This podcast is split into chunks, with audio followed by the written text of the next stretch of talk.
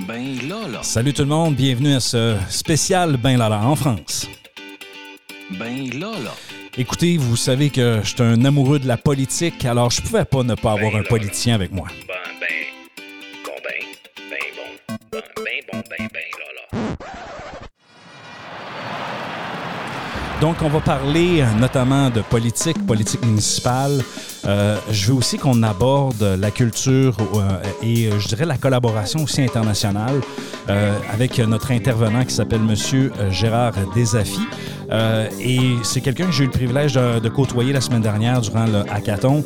Euh, il était sur le panel de jury et il avait, je tiens à vous dire, il avait des questions très judicieuses à poser euh, aux étudiants lorsqu'ils présentaient leur stratégie de communication et notamment dans les avantages qu'ils devaient mettre en avant-plan pour être capable de vendre Angoulême.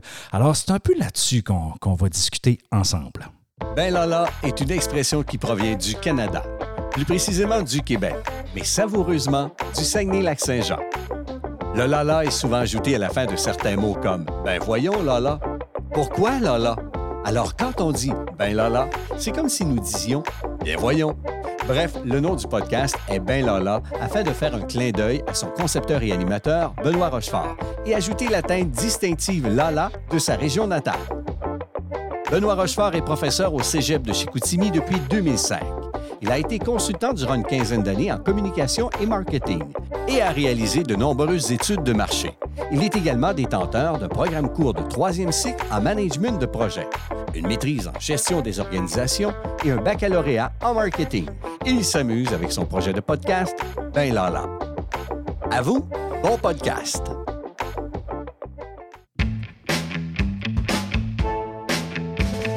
Attention, attention. Voici notre invité de la semaine. Alors, j'ai Monsieur Gérard Desafi, qui est conseiller municipal Ville créative et francophonie, également vice-président de Grand Angoulême Culture et coopération internationale. Euh, Monsieur Desafi, merci d'avoir accepté euh, mon invitation. Bonjour et merci de me recevoir. Ça me fait plaisir. Euh, donc, est-ce que, est que vous êtes à l'aise à ce qu'on s'appelle Benoît et Gérard et qu'on laisse un peu le, le- le protocole de côté? Si vous voulez le conserver, ça va me faire plaisir. Ah bon, vous, voulez, vous préférez qu'on s'appelle monsieur et Ben, qu'on c'est se comme voit, c'est comme ça C'est comme vous non, voulez. Non, on va faire, on va faire simple. On va faire simple. Ouais, on va s'appeler Euh, par nos prénoms, c'est mieux. M- Mais je vais avoir de la misère quand même parce qu'il y a toujours la notion de respect qui est, qui est présente. Mais allons-y avec, euh, avec l'aspect politique, euh, M. Gérard. Comment ça se passe, la politique municipale à Angoulême? La politique municipale, c'est une politique vraiment de proximité avec nos administrés. C'est vraiment, euh, voilà, toutes les municipalités doivent euh, évidemment répondre au programme qu'ils ont lancé lors de leur euh, élection et pouvoir après bah, le mettre en place et puis surtout répondre à toutes les demandes qu'il peut y avoir de nos administrés, donc être proche d'eux. Donc moi évidemment ma partie c'est la partie plutôt culturelle, plutôt donc ville créative, donc qui est en effet on est une ville créative UNESCO, littérature, bande dessinée, puisque comme vous le savez on est la capitale mondiale de la bande dessinée, au moins pendant les cinq jours que dure le festival de la bande dessinée euh, à Angoulême, début enfin, mi-janvier. En général, c'est entre la deuxième et troisième semaine de janvier. Donc, à partir de là, on, on- voilà, moi, je dois répondre surtout à des demandes qui sont plus sur nos auteurs et nos autrices de bande dessinée, sur toutes les associations aussi qui font, euh, ben voilà, qui font appel à nous pour avoir évidemment des subventions, mais aussi des salles pour pouvoir animer cette, euh, cette belle ville qu'est la ville d'Angoulême et que je souhaite évidemment mettre en avant cet après-midi. Comment ça se passe sur le plan politique? C'est-à-dire, euh, vous, est-ce que vous avez des, à combien d'années, dans le fond, se passent les élections? Combien êtes-vous de conseillers euh, au conseil de ville? Comment ça marche? Alors, un mandat, ça dure six ans. Donc, Six on a ans. été élu en 2020, euh, en, juste avant le Covid. Donc, on a en fait euh, le 15 mars, euh, le 16 mars, c'était le confinement et les élections se sont passées le dimanche 15 mars. Oh. Donc, on a, on a été élu le, le 15 mars, donc pour une durée de, donc de, de six ans. On est euh, en tout euh, 40 euh, conseillers municipaux, dont euh, 44 pardon, conseillers municipaux, dont 10 qui sont dans l'opposition. OK. Donc, L'opposition, alors l'opposition pour nous, donc le- la majorité c'est divers droite Et l'opposition, c'est donc une, alliance de la NUPES, qu'on appelle la NUPES en, France. C'est-à-dire que vous avez la France insoumise, vous avez les écologies, donc vous avez Mélenchon, vous avez Yannick Jadot au niveau des écologistes, enfin là je parle des, têtes euh, des partis, et puis euh, vous avez donc ensuite euh, le Parti socialisme, et également, on a également évidemment le Parti communiste aussi. Donc on a une belle alliance entre, devant nous Pour chaque conseil municipal. Donc, quand vous parlez d'alliance, parce que là, actuellement, euh, le maire, euh, lui, il est de quel parti? Alors, il, est- il était, euh, il n'était plus encarté depuis 2017, euh, donc il était ce qu'on appelle divers droite, et il est encarté depuis peu pour suivre un homme pour lequel il a toute une admiration, puis qu'il veut suivre, qui s'appelle Édouard Philippe, qui était donc le Premier ministre de- du premier mandat d'Emmanuel Macron. OK. Et euh, donc, euh, lui, alentour, de, de- dans le fond, de, son- de sa position politique, il a combien de conseillers municipaux qui sont de son côté? Alors nous, on est 34 donc euh, conseillers municipaux avec lui. Mhm. Alors à savoir, bon, donc du coup, ça va intéresser vos, vos, vos, vos interlocuteurs au niveau de ce podcast, c'est que donc moi du coup, j'étais entre guillemets sa prise de gauche, c'est-à-dire que moi, je suis un homme de gauche. J'ai fait mon premier mandat euh, donc en 2000, euh, 2008-2014 euh, auprès d'un maire euh, socialiste, et c'est avéré que pendant ce mandat-là, j'ai fait la connaissance d'un élu de l'opposition qui s'appelait Xavier, enfin qui s'appelle Xavier Bonnefond, et qui est donc devenu le maire de la ville, et surtout on est devenus amis. Et c'est par rapport à cette amitié, par rapport au fait que vous devez savoir qu'en France, la politique a énormément changé. L'arrivée de Macron a bouleversé énormément de choses, surtout euh, la palette politique française. Et très franchement, moi j'ai eu envie de croire en un homme et de ne pas croire à des partis. Donc du coup, le fait qu'il ne soit pas encarté, que je sois ami avec lui, que je, que je sache que je puisse travailler en confiance totale avec lui, m'a permis donc du coup de, de partir avec lui. Mais politiquement, ça a été, évidemment, ça a fait jaser, on dit ça aussi, euh, Oui. en- ça- ça a fait parler. Donc, euh, Euh, nous, on appelle ça un vire capot. Voilà, Non. le capot, nous, on, Mais on m'a parlé de trahison, on m'a parlé de, Ah oui? de virer ma veste, etc. Est-ce que vous est-ce que vous vous êtes senti jugé par les gens? Euh, non, en fait, ça a été très étonnant parce que je m'attendais à vraiment beaucoup plus de choses négatives qui pourraient m'arriver. Euh, voilà, sur 50 personnes que j'avais informées de- et qui étaient plutôt de mes amis ou de mes proches, j'ai eu un seul, un seul message désagréable. Le reste, c'est plutôt de dire euh, bah, on a confiance en toi, on sait que tu ne vas pas changer, on sait que tu vas défendre les mêmes valeurs.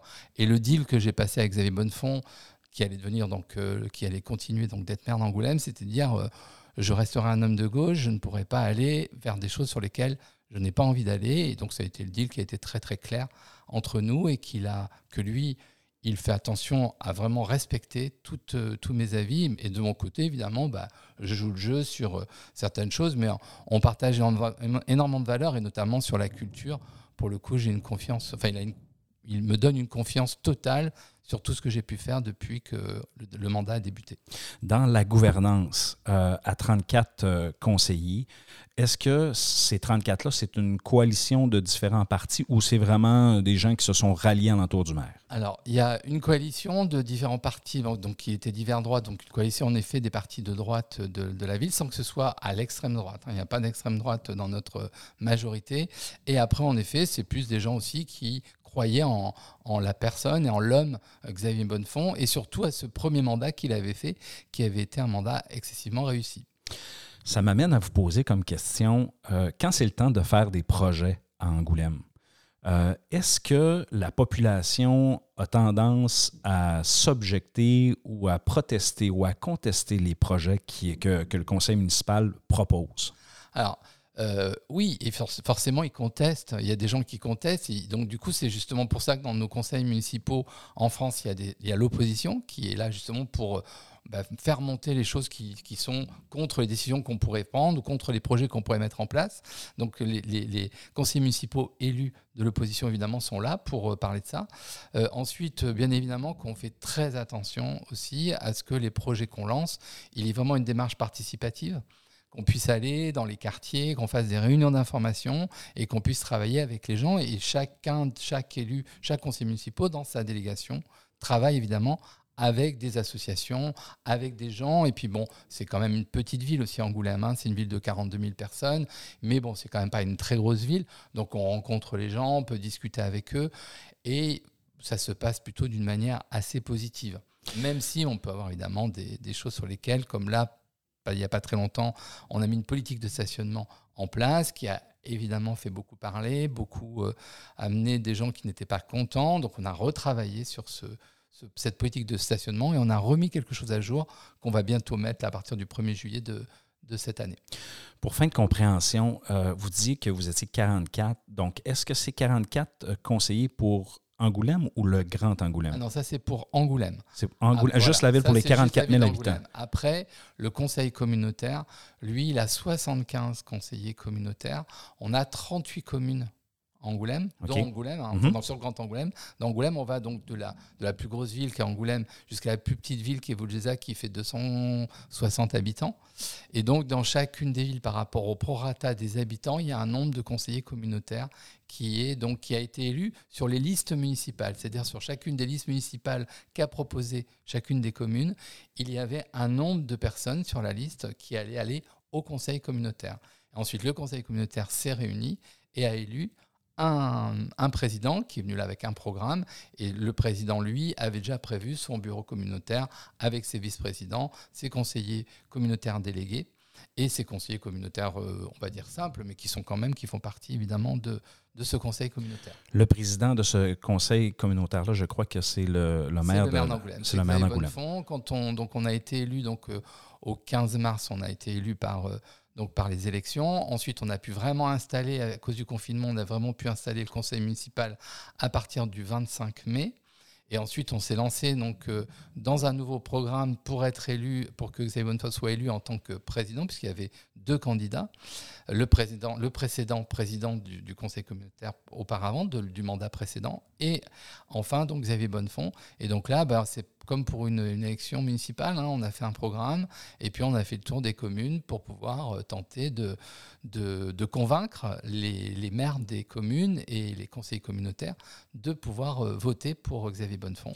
Donc, pour- ce vote-là, est- est-ce que c'est le grand public ou c'est les, Ah les élus qui votent? Là, c'est les élus qui votent. Ah, hein, ok. c'est pas un vote euh, de, des, des- des administrés, c'est vraiment les élus qui, montent, qui votent. C'est les élus de chacune des communes qui représentent les habitants qui va voter pour élire le, le président de l'agglomération.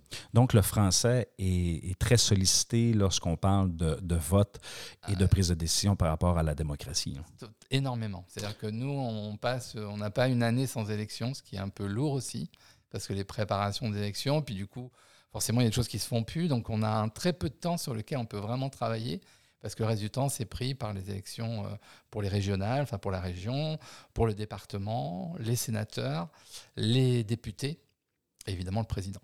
Ça doit coûter cher quand même, euh, la démocratie. La démocratie en France coûte cher. Ça coûte cher. Euh, sur, euh, en fait, revenons à- au conseil de ville d'Angoulême. Mhm. Donc, sur les 44, euh, est-ce que, euh, est-ce que vous êtes rémunéré pour faire ça? Est-ce que, euh, est-ce que vous pouvez gagner votre vie seulement qu'à faire ça? Alors non, on ne peut pas gagner notre vie seulement à faire ça. On est rémunéré, tout le monde est rémunéré. Du, et d'ailleurs, c'est depuis ce mandat, euh, le présent mandat, que Xavier Bonnefond a décidé de rémunérer également les conseils municipaux d'opposition. Alors qu'auparavant, c'était Ah, pas le- le cas. l'opposition n'était pas payée Ils n'étaient avant. pas payés avant, ils Ah, pas ouais. payés. Maintenant, ils sont, ils sont rémunérés. OK. Parce qu'en fait, la, la législation prévoyait au départ que chacun des conseillers municipaux devait avoir un- une délégation. Donc, comme la majorité ne donne pas deux délégations, évidemment, à son opposition, donc on n'avait pas possibilité de les rémunérer. La loi a changé, maintenant, du coup, on a la possibilité de rémunérer, donc ils sont rémunérés. Mais personne ne peut être rémunéré, euh, enfin, les, les- les indemnités qu'on touche ne nous permettent pas de, de ne faire que ça. Donc, vous, euh, hormis toutes vos occupations politiques, vous avez un emploi. là. Alors, moi, maintenant, je suis un, je vais dire que je suis un vieil homme parce que je suis Un jeune je suis retraité. Un jeune retraité, voilà. Donc, vous êtes Donc, chanceux, vous euh, l'avez pris avant que Macron passe à Alors, ses affaires. Exactement, pour tout vous dire, la porte s'est fermée juste derrière moi et j'ai eu la chance d'être dans la partie qui était bien et j'ai pu partir à la retraite, euh, en effet, dans, avec la- l'ancienne euh, l'ancienne loi et pas la nouvelle à 64 ans. Donc, du coup, euh, voilà, enfin, je ne vais pas rentrer dans les détails parce que ça sera un, Non, non, non, c'est parfait. Mais oui, voilà, donc j'ai un jeune retraité, mais sinon, beaucoup de mes collègues travaillent.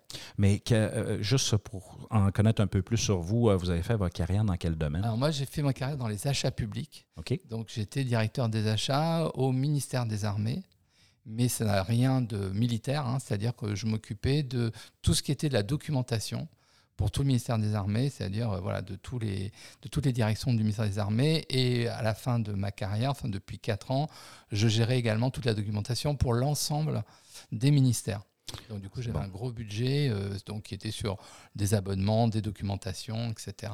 Et dans le centre dans lequel je travaillais, on s'occupait plus particulièrement de faire des, des dossiers pour les ministres quand ils partaient en coopération ou en déplacement dans d'autres pays. Écoutez, je suis vraiment. euh, euh, merci pour ce, ce volet-là politique qu'on a discuté parce que j'avais plein de questions là-dessus. Et je trouvais pas nécessairement le- le- le- le- la personne pour y répondre. Et là, tout est clair. Sérieusement, là, si là, clair, ça non, c'est en tout cas pour moi, ce l'est, j'espère pour ceux qui nous écoutent, euh, ce l'est également. Euh, on va parler maintenant d'un- de- de- du volet culturel. C'est un peu votre, votre champ d'activité comme implication dans la ville. Euh, J'aimerais, M. Gérard, que vous me vendiez Angoulême. Donc, si je vous pose la question, M. Gérard, si je dois choisir une ville, je présume que vous allez me dire euh, Angoulême, quelle serait la façon que vous me la venderiez? Alors, je vous dirais qu'on a une chance énorme à Angoulême. C'est d'abord le climat. C'est un climat plutôt doux. On a une lumière à Angoulême qui est recherchée pour énormément de films. D'ailleurs, il y a le dernier Wes Anderson qui avait, enfin l'avant-dernier, je crois qu'il en a sorti un depuis, The French Dispatch, qui avait été tourné à Angoulême. On a une lumière à Angoulême qui est absolument étonnante. On est la première ville de- du, du sud d'Angoulême, c'est-à-dire on est sur une petite colline avec entourée de remparts, ce qui fait qu'on a l'impression d'être sur le balcon du sud-ouest. On a donc on a en plus une campagne autour qui est absolument magnifique. Et après, au niveau culturel, on a eu de la chance d'avoir. Alors, euh, ils vont pas être contents que je dise ça, mais on a eu de la chance d'avoir des fous et j'irais plutôt Des fous? des passionnés. OK. Trois passionnés qui, par exemple, ont lancé il y a 50 ans le Festival international de la bande dessinée. Euh, on a eu euh, un deuxième fou qui était celui qui a lancé euh, Musique Métis, donc Christian Mousset, qui, a fait venir en France pour la première fois sur le territoire. Ils n'avaient jamais, ils avaient pas été connus du tout. Des gens comme Johnny Clegg, comme Youssou N'Dour, Konkopai Sengodo, comme Cé- Césaria Evora. Donc on a eu ça. Et dernièrement, donc le plus jeune festival, c'est le Festival du film francophone, qui existe en partie grâce à vous, puisque du coup, Marie-France Brière et Dominique Besnéard euh, se sont rencontrés. D'abord, c'est une amitié qui s'est montrée entre deux. Et ils avaient leur premier point d'entrée, c'était le Festival du film francophone de Montréal. Donc, ils ont travaillé avec Montréal et ils ont mis en place ce festival. On est passé de 6 000 festivaliers à 52 000 festivaliers, avec d'ailleurs à chaque fois des, primes, des films pardon, québécois qui sont primés. Et d'ailleurs, il n'y a pas une seule fois où dans, dans le, le palmarès, on n'est pas des Québécois qui ont été, qui ont été euh, donc sacrés pendant ce, ce festival. Et on a vu des films absolument extraordinaires à, à, à Angoulême. Et donc voilà, donc pour, pour vendre ça, donc des festivals absolument incroyables. On a une scène nationale, donc un théâtre dans lequel il y a des choses absolument sublimes au niveau danse, au niveau théâtre. On a une scène de musique actuelle qui est reconnue nationalement, qui s'appelle La Nef, où sont venus la plupart des grandes vedettes d'aujourd'hui, c'est-à-dire des Julien Doré. Vous connaissez Julien Doré, je pense, en- au Québec. Donc Julien Doré a, fait sa première résidence à la Nef. Euh, des gens comme M, comme Mathieu Chédid aussi, a commencé euh, à Angoulême. Donc on a la chance d'avoir vraiment des gens qui sont passionnés. Donc euh, il y a de la place pour tout le monde. Il y a de la place pour des jeunes et des moins jeunes. Mais pour nous, donc ce qui nous occupe aujourd'hui et ce qui nous a occupé avec le jury hackathon à laquelle on a assisté tous les deux, ça a été vraiment cette jeunesse. Cette jeunesse euh, est la bienvenue à Angoulême parce qu'il y a vraiment énormément de choses. Et puis on a évidemment la Cité internationale de la bande dessinée avec le plus grand musée d'Europe de bande dessinée, une maison des auteurs qui est la maison Médicis des auteurs et des autrices, donc qui peuvent venir faire des résidences de un mois à deux ans dans, un endroit absolument fabuleux qui est pas très loin de l'endroit où on se trouve actuellement.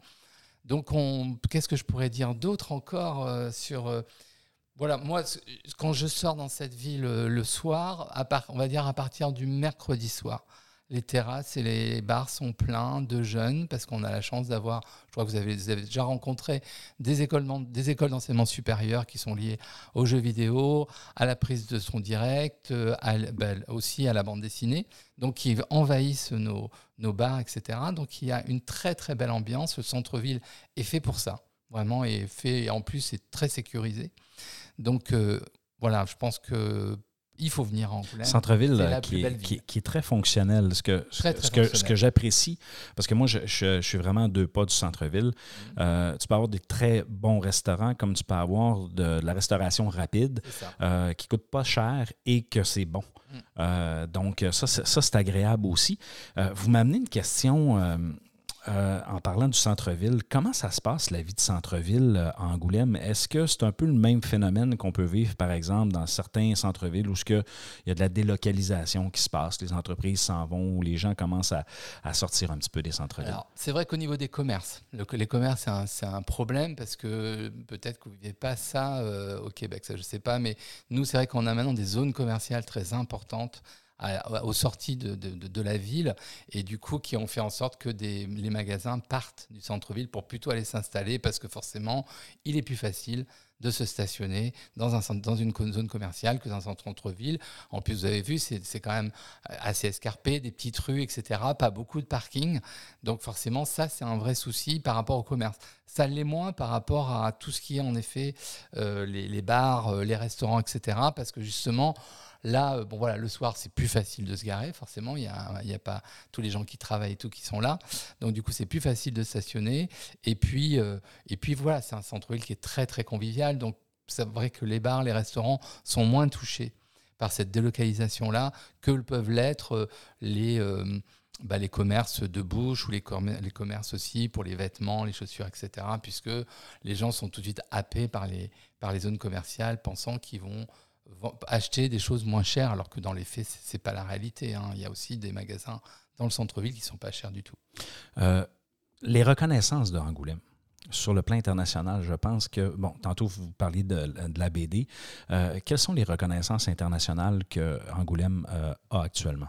Alors, les reconnaissances internationales, donc ça commence évidemment par le Festival international de la bande dessinée, la Cité internationale de la bande dessinée, les écoles d'enseignement supérieur qui vraiment fonctionnent très très fort, les studios du coup, parce qu'on a un pôle image qui s'est installé, donc on a également énormément de studios, de films d'animation, de, de, de prise de son, donc on a vraiment énormément de films d'animation qui, qui ont été faits en partie ici, comme la, la Tortue Rouge, qui avait été même nommée aux Oscars, comme euh, euh, qu'est-ce qu'il y a eu encore d'autres euh, bah, j'ai Peur du Noir aussi, de, de la société euh, Prima Linéa. Donc vraiment des, des sociétés qui sont installées et qui font en sorte que euh, souvent on a des films maintenant d'animation ou des courts-métrages d'animation qui sont nommés soit au César, soit aux Oscars. Donc ça, ça a été régulier. Euh, je me Vous n'êtes pas, vous êtes pas nommé, en fait, vous n'avez pas une certification de l'UNESCO par Voilà, hasard? j'étais là et en plus c'est moi qui ai fait remarquer aux élèves qu'on avait en face des yeux l'autre jour que j'allais oublier, j'allais oublier. On a également en effet euh, été nommé depuis 2019 ville créative littérature bande dessinée.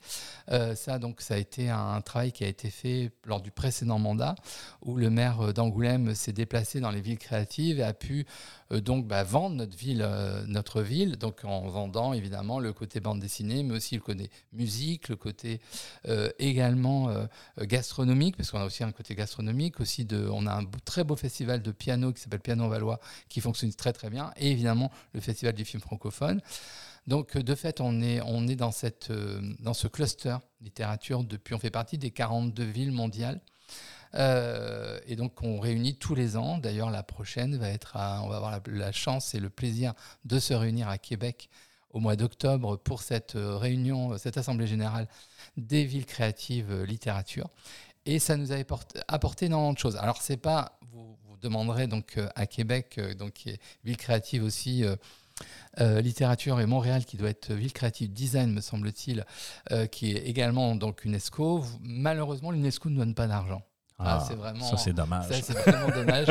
Mais par contre, ce qui est très fort et ce qui marche très très fort, et encore plus fort avec le Québec, par le côté évidemment francophonie, euh, c'est qu'on peut faire énormément de résidences croisées d'artistes. Il y en a énormément qui se passent. Et puis aussi, on peut regarder d'un œil très, euh, très intéressé de ce qui se passe au niveau de la lecture publique, parce qu'on sait tous aussi que pour que nos jeunes se remettent à la lecture publique euh, et lâchent un petit peu leur portable, leur tablette, etc., c'est pouvoir en effet faire en sorte qu'ils aillent vers la lecture publique, qu'il y ait moins d'inclusion. Donc il y a un gros, gros travail euh, qui est fait, notamment au Québec. Alors là, pour le coup, euh, vous, vous êtes assez, comment dire, en avance là-dessus, hein, sur l'école de la seconde chance, qui est vraiment quelque chose de, de très important qui se passe chez vous et qu'on a copié.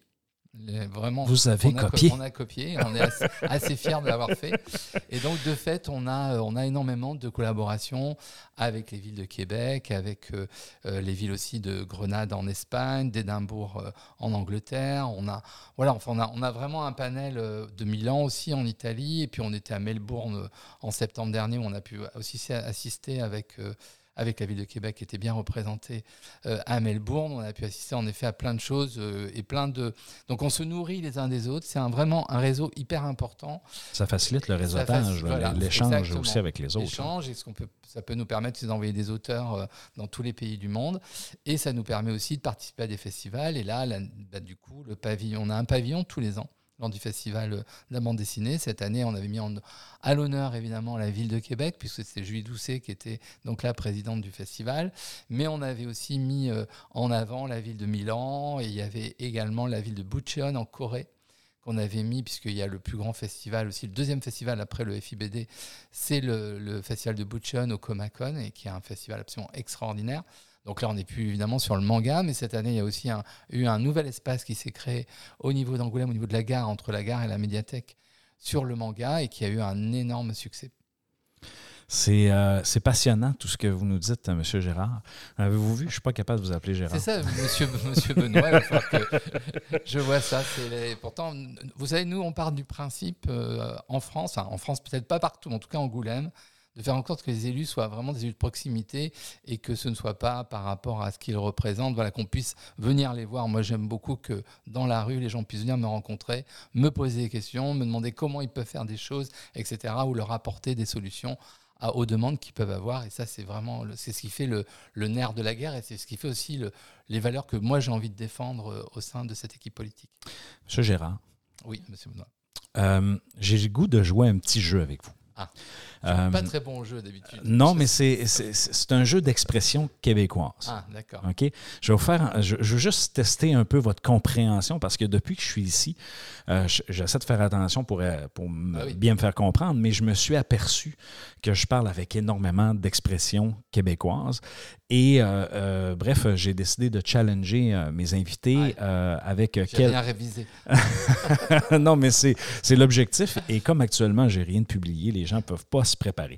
Alors, est-ce que ça vous tente qu'on en fasse quelques-uns ensemble? Allons-y. On va y aller avec le premier. S'enligner. Je vais vous le faire rejouer. S'enligner. Sans ligner. Sans lignée. Alors là, je ne saurais, pas- je saurais pas dire. Prendre une direction. Après- C'est ah, quand, on- d'accord. quand on Ah, dit on va s'enligner, là, on va s'enligner pour faire quelque chose, ben, c'est la direction qu'on va prendre. C'est bon?